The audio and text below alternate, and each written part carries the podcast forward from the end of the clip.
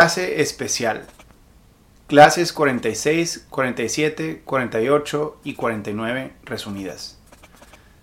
Parques de barrio para la inclusión social, callejones centrales y supermanzanas, de autopistas a parques lineales, callejones y parques de bolsillo. Hola, pues hoy tenemos una dinámica un poco diferente donde resumimos cuatro clases enteras en una clase. Eh, y la razón de ello es que son muy, muy, muy vinculadas una con otra. Y ese seguimiento a la clase anterior de lo que estamos platicando, que era este tema del espacio público. Entonces, hoy vamos a aterrizar un poco eh, en la jerarquía de las que mencionamos de espacios públicos, eh, aunque nos vamos a enfocar por ahora no en los parques ni metropolitanos, ni bosques, que van a tener más que ver con infraestructura verde y de los cuales vamos a ver un poco más en el capítulo de resiliencia sino que hoy vamos a hablar de una de, las herramientas urbanísticas eh, que para mí eh, son las más relevantes a la activación de barrios y al mejoramiento de barrios eh, en particular, alrededor de los temas desde el parque de barrio hasta las calles centrales y supermanzanas, como sustituto de, de parques de barrio donde ya no tenemos o no tenemos espacio o terreno eh, y luego vamos a hablar de otras herramientas como eh, lo que está sucediendo de convertir autopistas eh, en parques lineales. y finalmente el concepto de los callejones y parques de bolsillo, que, ya dijimos, el, parte del reto de lo que estamos hablando ahora es de poder transformar un poco la perspectiva de lo que se tiene actualmente, que son estos parques vecinales o jardines vecinales o de fraccionamiento. Eh, pero aún así, esos, si es lo único que podemos hacer para, intervenir un barrio o una comunidad, eh, vamos a aportar algunas ideas de cómo hacerlo mejor para que realmente funcionen.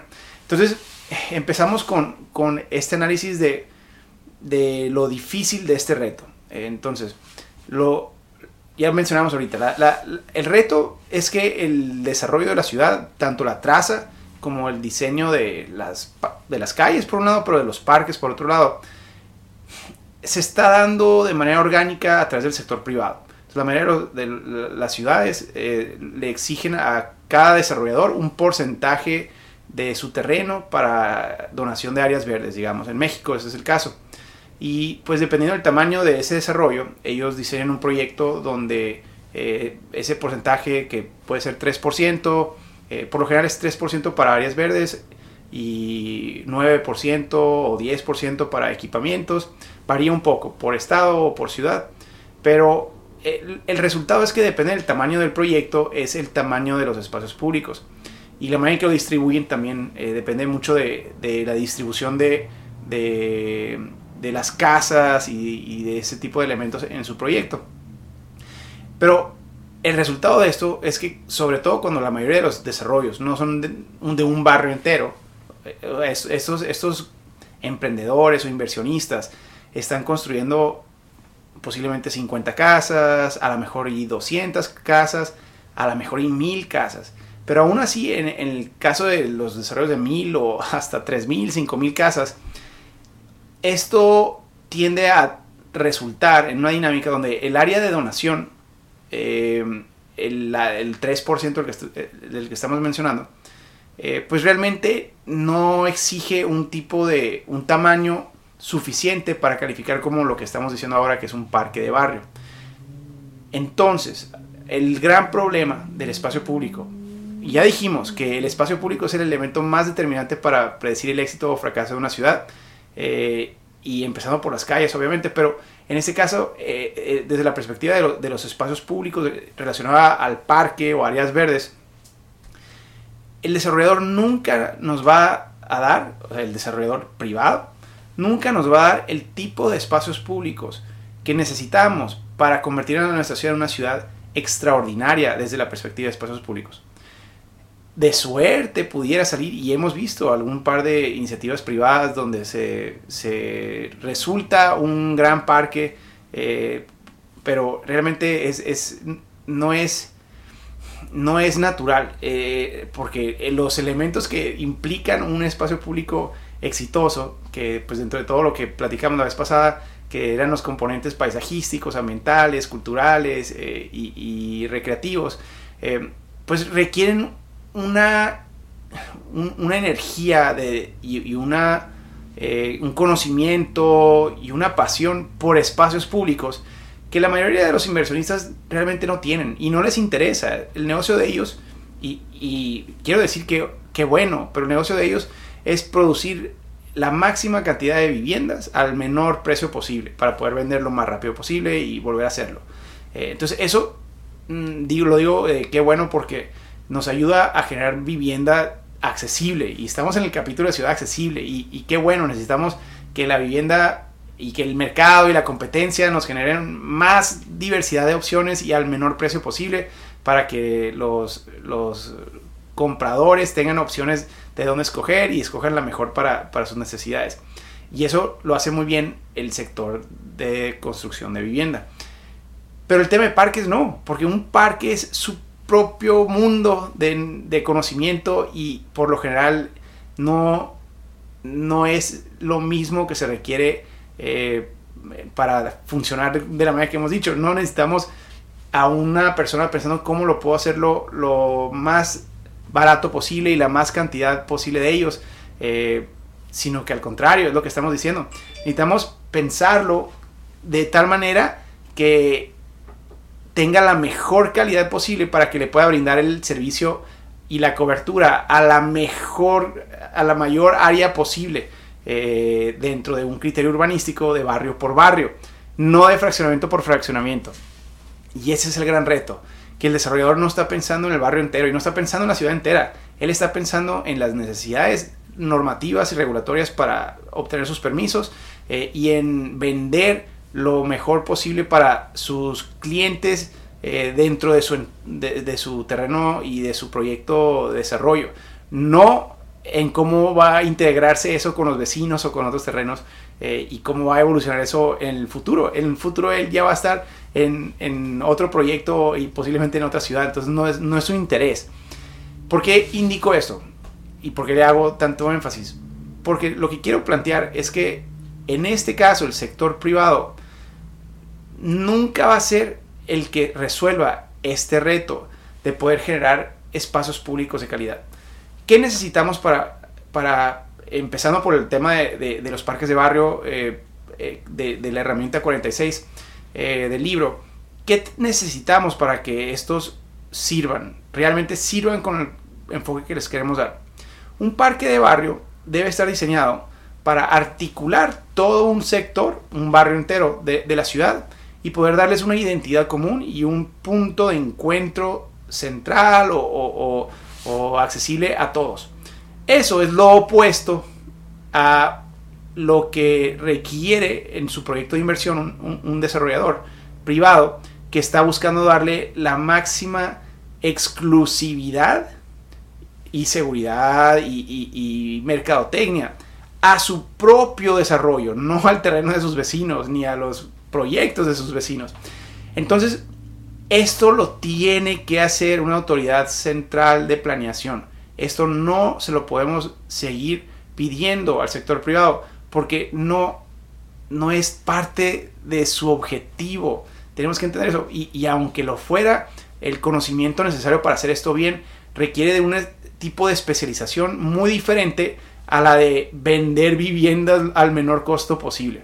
Entonces, por eso tenemos que pensar y repensar la manera en que nosotros en nuestra ciudad normamos o regulamos y diseñamos los espacios públicos, empezando por los parques de barrio. Una autoridad central tiene que eh, definir la mejor ubicación para estos espacios públicos, para esos barrios. Un parque de barrio debe ser no menor a una hectárea, pero de preferencia tiene que ser de, hasta dos o tres hectáreas. Eh, muchos de los mejores parques de barrio que he encontrado, eh, que son de dos hectáreas y, y dos hectáreas eh, me parece como el objetivo ideal. Mucho depende de la topografía, pero incluso eh, en un lugar con topografía complicada como San Francisco, por ejemplo, tiene una gran riqueza de parques de barrio y tiene una red de parques de barrio maravillosos y la mayoría son de alrededor de dos hectáreas. Entonces funciona muy bien a pesar de la topografía. y, y, creo que se puede adaptar a diferentes condiciones, no tiene que ser cuadrado, no tiene que ser rectangular, pero sí tiene que tener los cuatro componentes que mencionábamos de recreación, cultura, paisaje o arquitectura y, paisajismo.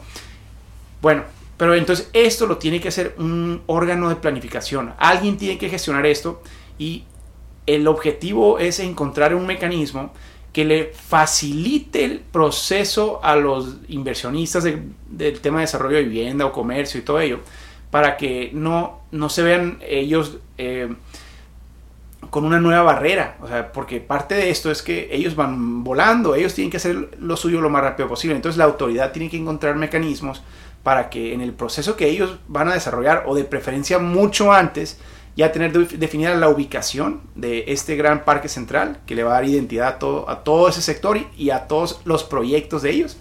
Tiene que tener definido el instrumento de, de financiamiento, cómo va a repartir la cuenta para que todos los que se van a ver beneficiados de esto y que van a poder disfrutar esto eh, sean quienes cubran el costo de eso. Sobre todo en las periferias de la ciudad donde todavía no hay desarrollo, eh, pues claro que no podemos justificar presupuesto público eh, para una inversión que le va a agregar valor a todos los terrenos privados aledaños eh, y que, y que pues, va a ser a costo del poco presupuesto que teníamos en la ciudad. Eh, pues ahí es donde con más razón tenemos que encontrar mecanismos de, de, contribución por mejoras, de fideicomisos, de fondos, que asegure que el costo entero de la adquisición del terreno hasta, hasta de la construcción del proyecto se reparta entre los que van a beneficiarse. Y eso no es problema porque su proyecto va a obtener un valor agregado, ya que van a estar al lado de un gran parque o al, lado de un gran espacio público. Eh, pero aparte, eh, si a este proceso podemos agilizarles los trámites, porque ya queda resuelto un tema, un componente fundamental, que es, bueno, cuando menos la traza de vialidades primarias y la ubicación de ese gran espacio público de, de barrio. Ojo, un barrio eh, nomás para estar en sintonía con esta gran estructura eh, de espacios públicos que estamos haciendo. Va, un barrio va a ser alrededor de 100 hectáreas eh, y, eso lo va a articular esta retícula. Si dijimos que estamos haciendo una retícula de vialidades primarias que, tienen más o menos un kilómetro por un kilómetro en su, en su red, pues lo que queda dentro de ese kilómetro que obviamente no siempre es cuadrado y menos con, en lugares eh, con montañas o con valles. Eh, bueno, pero ese, ese espacio adentro de esta red va a ser el espacio natural de identidad común, eh, donde sobre todo le estamos apostando a tratar de tener una caminata de 5 minutos para poder llegar a todos los puntos dentro de ese lugar. Entonces, que cualquier desarrollo, cualquier casa, cualquier eh, comercio, edificio que se construya dentro de ese espacio de, eh, común eh, pueda llegar al centro o a este parque que estamos proponiendo en un tiempo menor a 5 minutos. Bueno, esa es la caminata del cinco, de 5 minutos, es la famosa caminata del no urbanismo. Pero realmente si logramos tener uno de estos ah, dentro de un espacio caminando de 10 hasta de 15 minutos posiblemente, sigue teniendo pues bastante eh, acceso eh, toda esa comunidad. Entonces, mm, ahí creo que nos va a definir mucho las condiciones de cada lugar y de cada ciudad, pero el ideal, el objetivo es poder darle un gran parque de barrio de dos hectáreas, ya dijimos, a cada eh, sector de la ciudad, de tal manera que todos tengan uno en una distancia de 5 minutos o menos. Eh, ese es el gran, gran ideal de, este objetivo, eh, pero agréguenle o quítenle unos cuantos minutos, no pasa nada. ¿Cómo lo hacemos? En las zonas de crecimiento, ya dijimos, está muy fácil negociar con los propietarios de los terrenos eh, y generar los instrumentos que lo hagan obligatorio para que se agilice ese trámite a pesar de unos o uno o un par de propietarios que, que se rehúsen a aportar a este sistema colectivo. pues tenemos que, aunque les conviene a todos, eh, siempre por razones políticas o por, o por cualquier criterio que se pueda imaginar, podrá a alguien oponerse a ese tipo de sistema de agilidad eh, o de calidad de espacios públicos. Por eso necesitamos no nomás la gestión y, el esfuerzo, sino que algunos instrumentos legales y financieros para, para asegurar que ocurra. Eso en la ciudad por construir está muy fácil, pero ¿cómo lo hacemos en la ciudad ya construida? Es mucho más difícil. Donde no tenemos esos espacios, vamos a tener gran, grandes, grandes retos. Para comenzar, porque si tenemos terrenos disponibles todavía, en todos los barrios de la ciudad tenemos que encontrar, y ese es el gran objetivo, a todos los barrios, no nomás de la ciudad a futuro, sino de la ciudad ya construida. A todos les tenemos que dar un gran parque de barrio, un gran parque central. Eh, ¿Cómo le vamos a hacer cuando ya está completamente construida? Para comenzar, posiblemente no encontremos terreno. Pero aparte, en el caso que encontremos terreno, los terrenos en ese lugar son increíblemente costosos. Ya está con toda la plusvalía de infraestructura y de equipamientos y de demanda eh, e, esos terrenos. Entonces, adquirir esos terrenos va a ser muy complicado y, posiblemente no tengamos presupuesto para, hacer eso. Pero aparte, si lográramos conseguir presupuesto para hacer eso y queremos multiplicar esto a 100, 200 o 500 barrios en muchas de sus ciudades, sobre todo las, ciudades, las zonas metropolitanas, eh, pueden tener encima de 500 o hasta de 1000 barrios. Pues imagínense hacer esto mil veces. Necesitamos los instrumentos y los, mecanismos de financiamiento que aseguren que la misma comunidad cubra la mayor parte del costo. Eh, a lo mejor con algunos subsidios nacionales o, locales para aportar sobre todo a las comunidades más, rezagadas. Pero aún así, si no tenemos los instrumentos financieros que ayuden a que cada comunidad cubra el costo eh, de adquisición o de, o de construcción de su espacio público, va a ser casi imposible hacer esto a una escala eh, de suficiente impacto. El problema es que aquí sí tenemos que, vamos a batallar mucho porque ya no estamos negociando con 5 terratenientes o 10 terratenientes eh, quienes están buscando hacer negocio y vender su, su propiedad y venderla más cara, donde entonces hubiera sido muy sencillo, que es la zona periférica sino que aquí estamos hablando de familias que posiblemente no tengan presupuesto extra y que no estén interesados en hacer negocio ni en vender, ellos están pensando quedarse ahí un rato. Y aunque la plusvalía de su hogar eh, pueda justificar que sí va a tener un incremento significante, pero pues ellos no tienen la liquidez de, esa plusvalía, no, no están, eh, hasta que no vendan su, su vivienda en un futuro, eh, no van a saber si hubo ganancia o no, y, y aún así pues no, no pueden contar con ese recurso ahorita. Entonces, eh, es un gran reto, pero tenemos que emprenderlo. Eh, y, la única manera es haciéndolo de la mano con la comunidad para, eh, que ellos guíen el acompañamiento, para identificar el sitio que es el más conveniente, para ir generando los instrumentos que, que, ayuden a motivar a que se generen instrumentos donde todos puedan aportar un poco. y tenemos que encontrar los mecanismos para que ese proceso de densificación que vamos a impulsar en muchas de las, de, las zonas de la ciudad, eh, que esos que sí están pensando hacer negocio y construir y vender vivienda eh, o todo tipo de desarrollo inmobiliario dentro de la ciudad, eh, sobre todo alrededor de estos espacios públicos que le van a dar mucha plusvalía a ciertos puntos específicos de la ciudad, bueno, que esos aporten más, ya que esos sí van a hacer negocio y sí van a tener la liquidez necesaria y podemos empezar a gestionar eso en el corto o mediano plazo. Pero aún así, ¿qué hacemos con todos esos lugares dentro de la ciudad ya construida donde no tenemos eh, terreno eh, o, presupuesto para hacer este tipo de, proyectos de, dos hectáreas de un buen diseño que tiende a tener un costo importante?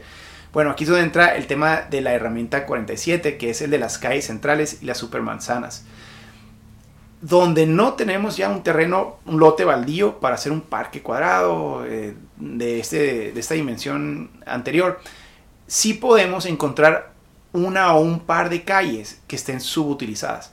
Y entonces aquí es el reto de repensar el propósito de calles previamente diseñadas exclusivamente para, para movilidad vehicular o para estacionamiento eh, y ahora rediseñarla para que sea un gran espacio público central. Entonces es reconvertir eh, calles y convertirlas en parques, aunque todavía puedan tener paso de vehículos, sobre todo ciertos días. Eh, este ahora es el reto de, repensar la calle y pensarla como un, con, esos cuatro componentes que dijimos previamente, de, de nuevo, criterios culturales, paisajísticos o arquitectónicos, recreativos y, bueno, eh, todos estos componentes tenemos que empezar a pensarlos para la calle. Y aquí hablamos ahora sí de ampliación de aceras o de peatonalización de una calle entera. convertirla en un lugar donde ya no pueden transitar vehículos. Eh, o si pueden transitar solamente en un carril eh, o en un carril de cada dirección, pero ya sin estacionamientos. Eh, en fin, le vamos agregando componentes. Este tipo de lugares nos obligan a, irle agregando un componente adicional que es el de las plantas activas. O sea, para, para que una calle realmente se antoje como espacio público, vamos a tener que darle un poco de integración a los edificios aledaños para que a través de sus negocios, comercio, incluso unas viviendas pudiendo eh, tener eh, porches eh, o, ventanas con vista a estos lugares, van dándole vida a este lugar. Pero entonces lo convertimos en un polo de desarrollo económico. Se convierten en un gran núcleo de, de emprendimiento para cada barrio de la ciudad. tienen esa función agregada aparte de la de ser espacio público. Ahora, si se fijan, eh, esto empieza a salirse un poco de lo que dijimos en la clase anterior del diagnóstico de, metros cuadrados de área verde. Aquí posiblemente sea asfalto, claro, como dijimos que tiene que tener servicios ambientales, eh, tenemos que incorporar ciertos elementos, pero cuando menos podemos pensar en una eh, estrategia de arborización para que la arborización le dé simetría y le dé arquitectura al espacio, pero también le dé sombra, sobre todo en muchos lugares calientes. Bueno, ese ya es un espacio eh, o un servicio ambiental maravilloso, el poder agregar sombra a esos, esos lugares. Eh, pero de nuevo, el piso puede ser concreto, puede ser banqueta, puede ser asfalto, el mismo asfalto de la calle que existía antes, pero ahora con algunos componentes adicionales de mobiliario o de arte, eh, que lo hacen un lugar donde vamos a ir a jugar, donde vamos a ir a, a convivir, donde vamos a ir a sentarnos. Ya no es un lugar para transitar pero esto ya no suena como el componente de área verde que la Organización Mundial de la Salud estaba platicando. Eh, por eso eh, aquí rompemos con paradigmas. Es una calle que es ahora un espacio público con mucha mayor utilidad que lo que hubiera sido un jardín eh, similar en otro espacio. aparte del, del, plus económico de este tipo de lugares. ese es el ese es un sustituto maravilloso que creo que casi todos los barrios van a tener que emprender y que es de mucho menor costo. Aquí entran herramientas ahora como las de urbanismo táctico que nos permiten ir rediseñando estos espacios de manera progresiva. Vamos a tener una clase entera sobre eso eh, próximamente. Pero, pero entonces el costo de este tipo de intervenciones y la velocidad con la que podemos rediseñar y transformar un espacio es muchísimo mayor que la de gestionar un parque de barrio entero desde la adquisición de un lote hasta la construcción final de ese proyecto, que es muy difícil para, la mayoría de los barrios. Ahora, esto nos va abriendo panoramas y la siguiente eh, herramienta de la clase 48 es de autopistas a parques lineales. Esta filosofía me encanta y es una tendencia nueva en Estados Unidos, que es similar a la que mencionamos anterior, de rediseñar una calle eh, que antes era para automóviles y ahora darle el propósito eh, mixto, pero sobre todo de espacio público. Pero esta en particular eh, es, es revolucionaria, porque es tomar el icono del modelo de urbanismo de las décadas previas, el de, la dispersión y de la zonificación, donde el rey era el automóvil y entonces las autopistas representaban eh, la modernidad, representaban eh, lo que muchos alcaldes y muchos gobernadores o presidentes querían inaugurar en su gobierno. Y entonces el agregarle un puente, un paso de desnivel, una autopista eh, a, su ciudad, eh, pues representaba éxito. Pero lo que este modelo nuevo de ciudades del futuro eh, y de ciudades inteligentes que hemos estado planteando hacen es lo opuesto, es decir, que el automóvil ahora ya no debe, ya no puede ser la, gran prioridad de la ciudad. Pero aparte que ahora eso, el automóvil casi casi se convierte en, el villano, aunque es una herramienta maravillosa, pero es el villano. el gran héroe nuevo es el espacio público. Entonces, por eso a mí me encanta esta filosofía de poder encontrar alguna autopista o algunas autopistas en una ciudad y rediseñarle su propósito para que ya no sirvan y ya no priorizan al, automóvil eh, o a lo mejor y solamente eh, de, manera este, temporal, pero que ahora simbolicen que la gran prioridad para la ciudad es la construcción de espacios públicos y de áreas verdes. Eh, y entonces hay algunas ciudades que han hecho eso y lo están haciendo de manera eh, que impacta eh, y transforma el entorno donde se construye. Antes, los lugares donde construían una autopista o un paso a desnivel, deterioraron el valor de inmobiliario de todo su entorno. Y, de hecho hay mucha literatura de, cómo eso ha generado segregación social en países como Estados Unidos. Tiende a, generar guetos, lo que les dicen, y, destruye el valor comercial y residencial de todo su entorno. Esto es lo opuesto, esto es llevarle valor, plusvalía, disfrute, recreación, belleza a esos lugares históricamente condenados al tráfico del vehículo todo el día. Pero más que eso, es un símbolo de una sociedad que, que ha cambiado de chip hacia un nuevo modelo de urbanismo. Eh, y por eso pues eh, tiene un potencial maravilloso, pero pues no es un reto fácil. Ahora, autopistas podemos pensar como vías del tren, y eso ya hemos visto ciudades que han reconvertido vías del tren y las han convertido en ciclovías, en andadores peatonales, eh, y le han rediseñado el propósito urbanístico y convirtiéndolas en un gran parque lineal. Pero aquí tenemos que pensar en eso, en, convertir estos lugares antes de alta velocidad, por lo general diseñados para el automóvil, y pensar en cómo hacerlos un gran espacio público. Y sobre todo para las personas. Ahora, esto se puede hacer cuando menos un día a la semana. Y eso es donde el urbanismo táctico entra en juego y eso nos permite abrirle la mente y los corazones a, muchas de las, familias de la ciudad antes de proponer un proyecto eh, permanente. Por último, el tema de, las clases, de la clase 49, de los callejones y parques de bolsillo. ¿Qué hacemos donde no hay ninguna calle que podamos rediseñar y no tenemos esas autopistas que podamos ni políticamente ni, ni, ni técnicamente convertir en espacios públicos y no tenemos terreno para un gran eh, espacio público de dos hectáreas. Bueno, existe la manera a través de, de, un proceso de, de, eh, bueno, de, un, de, un, de una creatividad superior, vamos a decirle, eh, con callejones o con parques de bolsillo que van a ser lo que sea menor a esas dimensiones que dijimos de parques de barrio y aquí entran pues parques vecinales, parques, eh, callejones que pueden ser eh, parques peatonales, lineales. Em, puede haber banquetas o pedazos de, banqueta eh, que se puedan generar una ampliación suficiente. Para que una banqueta cumpla estas funciones realmente tiene que ser cuando menos de 6, de 6 metros. Pero yo diría que en la medida de lo posible de 8 a 12 metros para que una banqueta realmente o una acera, que eh, sé que le dicen así en Centroamérica, eh, para que sea un espacio público o un área verde con esos componentes que hemos platicado, pues tiene que ser una gran acera o una gran maqueta. Eh, entonces sí se puede. entran temas como los parklets, donde el estacionamiento se puede convertir en un espacio público de manera temporal.